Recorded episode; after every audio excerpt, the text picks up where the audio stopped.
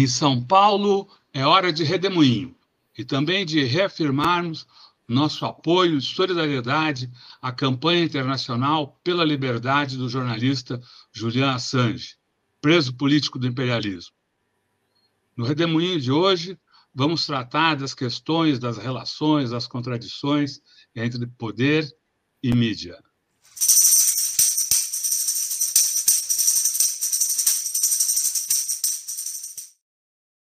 Olá, Ângela Carrato, seja muito bem-vinda. É um prazer tê-la aqui nesse redemoinho. Hoje é o dia 7 de dezembro de 2023. Ângela Carrato é professora de jornalismo da Universidade Federal de Minas Gerais, conversa aqui conosco às quintas-feiras.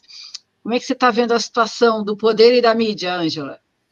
Bom, boa tarde, Eleonora, boa tarde, Rodolfo. Sempre, né, Julian Assange livre, né? É, olha, essa situação entre poder e mídia aqui no Brasil está cada dia mais complicada. E olha que eu sou meio que casco duro, né? Eu estou há muito tempo acompanhando essas questões e tal, mas eu não deixei de ficar chocada com algo que aconteceu hoje, né? Vocês acreditam que a mídia corporativa brasileira, do Oiapoque ao Chuí, né, não deu uma linha, não deu é, uma chamada, nada, né, seja rádio, jornal, televisão, para o que eu diria que é o fato mais importante de ontem, mais importante da semana, e a gente pode dizer que mais importante dos últimos meses para a vida econômica, para a vida brasileira. Eu estou me referindo à importantíssima solenidade que aconteceu ontem no Rio de Janeiro, na sede do BNDES, que é o Banco Nacional de Desenvolvimento é, Econômico e Social, né? o Banco de Fomento do Brasil, e foi assinado, então, lá uh, um, um, um, empréstimo, né? um acordo envolvendo empréstimo entre o banco, o chamado Banco do BRICS, né? é o novo Banco de Desenvolvimento, que tem como presidente a ex-presidente brasileira Dilma Rousseff, e o BNDES, né, que tem como presidente o Aloysio Mercadante. E esse empréstimo, que envolve uma quantia bastante significativa, é 1 bilhão e 700 milhões de dólares. Se a gente passar isso para reais, algo em torno de 8,5 bilhões de reais. Né? E esse dinheiro que já está vindo, já está chegando, né? ele vai ser utilizado em dois braços, digamos assim. O primeiro, o combate às mudanças climáticas, né? que tem feito esses absurdos de chover adoidado, alagar, destruir tudo no sul do país, e temperaturas absolutamente altas no norte, né? provocando seca na Amazônia. Né? Então, uma parte desse dinheiro vai para isso e a outra parte vai para a infraestrutura brasileira. Né, que está é, em frangalhos. Né, é, esses últimos governos, Temer e Bolsonaro, não investiram nada ao contrário, né, foram privatizando, destruindo, e o país não pode continuar desse jeito. Então, o governo Lula correu atrás desse recurso e conseguiu. E era para isso ter sido aplaudido, ter sido destaque. Gente, e nada na mídia, nada. Isso me choca, sabe? Mais ainda, né? O que que ah, o que, que foi notícia na mídia hoje, né? Na mídia corporativa, jornais, né? E foi notícia também ontem, especialmente no Jornal Nacional, que é o que tem ainda maior audiência no país. Só notícias que podem criar algum impacto negativo para o governo Lula, mesmo não sendo notícias que cuja responsabilidade seja do governo Lula, do terceiro governo Lula. Olha, o jornal o Globo, por exemplo, destaca hoje, tirando as questões de futebol, né, que estão aí no alto da página de todos os jornais, é, com o seguinte versal: drama brasileiro. E coloca como exemplo né, do drama brasileiro o fato de uma grande maioria de jovens não estudar e nem trabalhar. Eu pergunto: isso é responsabilidade do governo Lula? Ou é uma herança né, desses mais de 500 anos de uma classe dominante das mais duras que se tem na história mundial, né? de mais de 300 anos de escravidão, de uma desigualdade absurda, né? de um apartheid entre pobres e ricos tremendo aqui no Brasil. Mas a mídia vai e acredita isso ao governo Lula. Não satisfeita, ela bate direto é, no Lula. Por exemplo, quando ela diz que o TCU vai é, propor medidas né, para impedir a promoção pessoal uh, de Lula. né? e citam especificamente as lives que o presidente vem fazendo. Ora, live por live, quem mais fez live nesse país foi Jair Bolsonaro.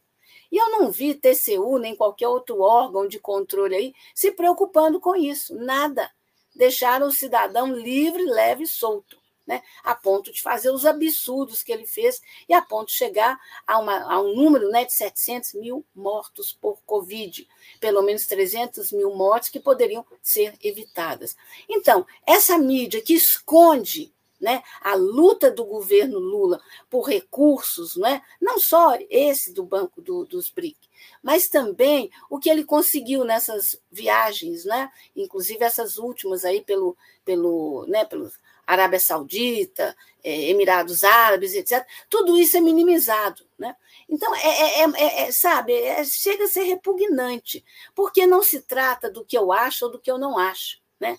Mesmo que eu ache isso um absurdo. Se trata que existe critérios, que existe uma coisa que chama-se teoria do jornalismo. E dentro da teoria do jornalismo existe algo que são os critérios de noticiabilidade. O que, que, é isso? O nome parece né, quase um palavrão, mas critério de noticiabilidade é são os elementos que você precisa se ater ao divulgar uma notícia, divulgar um fato, né? Aliás, quando você divulga um fato, ele vira notícia. Antes disso, não, ele é apenas um fato que pode ou não ser divulgado pela mídia. E aí a noticiabilidade ela envolve o seguinte: primeiro, é um fato que tem relevância para a sociedade? O que, é que vocês acham? essa solenidade lá no BNDES tem relevância ou não para a sociedade? O segundo ponto da noticiabilidade, as pessoas envolvidas. Ora, a presença do atual presidente da República, o Lula, da ex-presidente da República, Dilma, atual presidente do Banco do, dos BRICS, a presença de dois ex-presidentes da República aqui da América do Sul. Estou me referindo ao, José Mujica, do Uruguai, e estou me referindo ao Ernesto Sampler, da Colômbia a presença do presidente de um banco fundamental para a América Latina, que é o Banco de Desenvolvimento da América Latina, presidido por um colombiano, né? O Sérgio é, Bernardes, Sérgio Paz Bernardes. É, ou seja, a, a, mais a presença do prefeito do Rio de Janeiro, Eduardo Paes, de centenas de empresários. Isso não é notícia, gente. Isso não é notícia. Ah, é, se tivesse acontecido num, num local longínquo, mas no Rio de Janeiro, é sede da, do Grupo Globo. Né? Todos os veículos de comunicação têm sucursal, têm correspondentes lá. Né? Então, o que, que explica né, essa é, esconder a notícia desse jeito? O que explica é essa mídia está de novo naquela mesma vibe, né, naquela mesma vibração da época da Dilma, ou seja, desconstruir um governo progressista, um governo comprometido com os interesses da maioria da população, e para desconstruir esse governo, o que, é que ela tem que fazer? Tem que atribuir só coisas ruins a esse governo. Esconder as coisas boas. Esconder essa solenidade, por exemplo, é o auge, é o pico desse absurdo. Né? Agora, é, é mostrar né, o que eles consideram negativo, como esse drama brasileiro, etc., etc., que não tem drama nenhum. Não tem drama nenhum. As coisas estão melhorando. Se a gente for observar os indicadores, o, o, a taxa de desemprego diminuindo, caindo a, a quase o menor índice desde 2015, inflação sob controle, o país crescendo, deve crescer 3%, né? Crescimento do PIB. Todos os indicadores indo bem, mas eles querem fazer confusão. Né? E aí as pessoas têm que ficar muito atentas, porque essa confusão ela não se limita ao plano interno. Essa mesma mídia está fomentando confusão no plano externo também.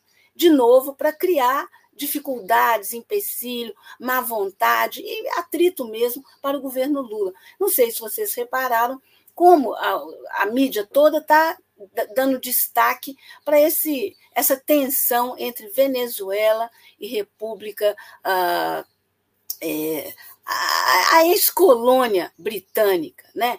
É, vamos dizer assim. E aí eles estão atribuindo o quê? Estão dizendo que a responsabilidade por essa tensão é da Venezuela. Não é, de jeito nenhum. A Venezuela está tentando é, reverter um quadro que existe uma área em disputa, que é a região de Essequibo, é, a Venezuela diz que é dela, a República da Guiana diz que é dela, e, na verdade, ah, não há decisão sobre isso, mesmo que historicamente me pareça, me parece que a Venezuela tem razão. Ah, isso está nos tribunais internacionais e eles todos são pautados pelo interesse das potências hegemônicas, né, gente? Inglaterra, Estados Unidos, etc.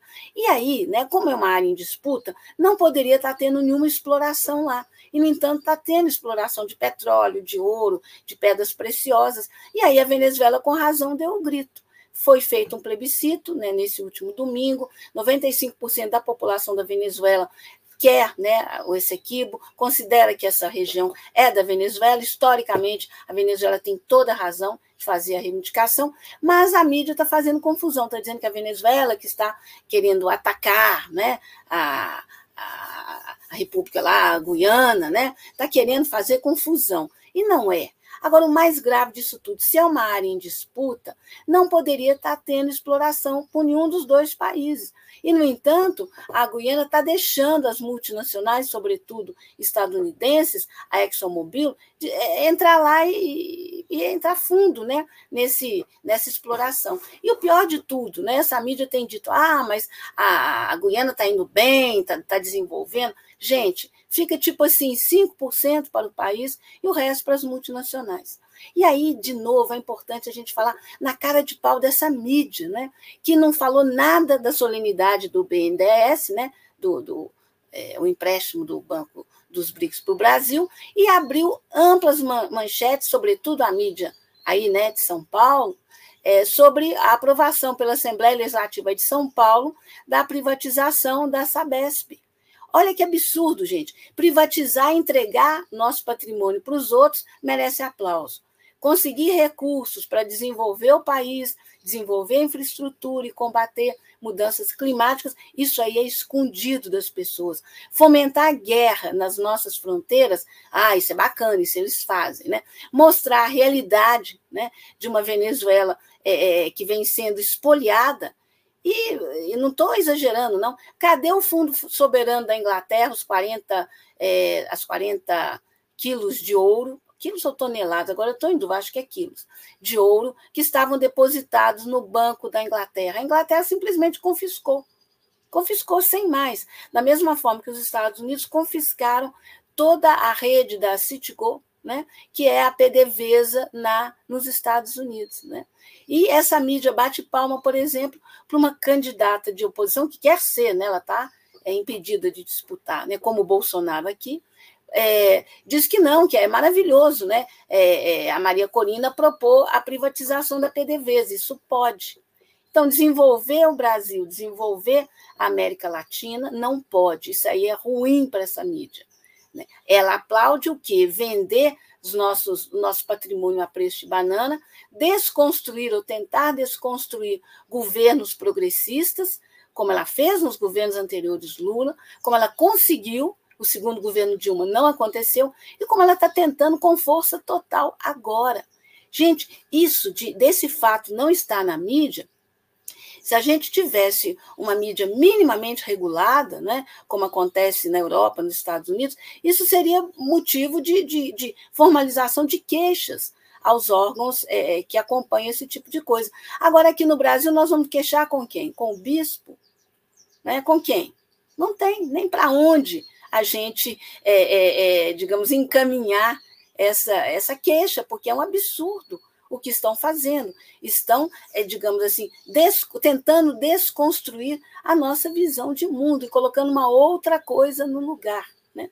Nesse sentido, eu acho muito importante uma frase que eu gosto muito, de uma figura que eu também gosto muito, foi um ativista né, dos direitos humanos, um negro né, estadunidense, o Malcolm X. Né? É uma frase assim, bastante conhecida, mas eu acho que não custa a gente sempre é, retomá-la. Né? Ele disse com muita propriedade, isso se aplica mais do que nunca à, à mídia brasileira, à mídia corporativa brasileira nos dias atuais. Se a gente não tomar muito cuidado com essa mídia, ela vai acabar nos fazendo é, odiar o oprimido e apoiar, é, adorar o opressor.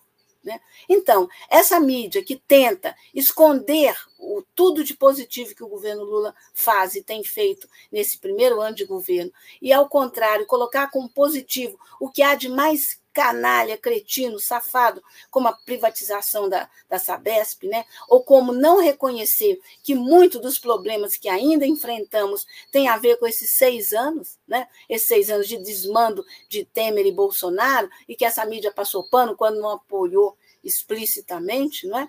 isso aí é, é exatamente a frase do Malcolm X, né? E eu acho que a gente deve tê-la em mente sempre, porque caso contrário, essa mídia vai conseguir de novo jogar né, os oprimidos contra um governo que é exatamente a luta para que não haja mais oprimidos, para que a gente tenha um país mais igual, um país desenvolvido, um país integrado, um país unido à América do Sul e à América Latina.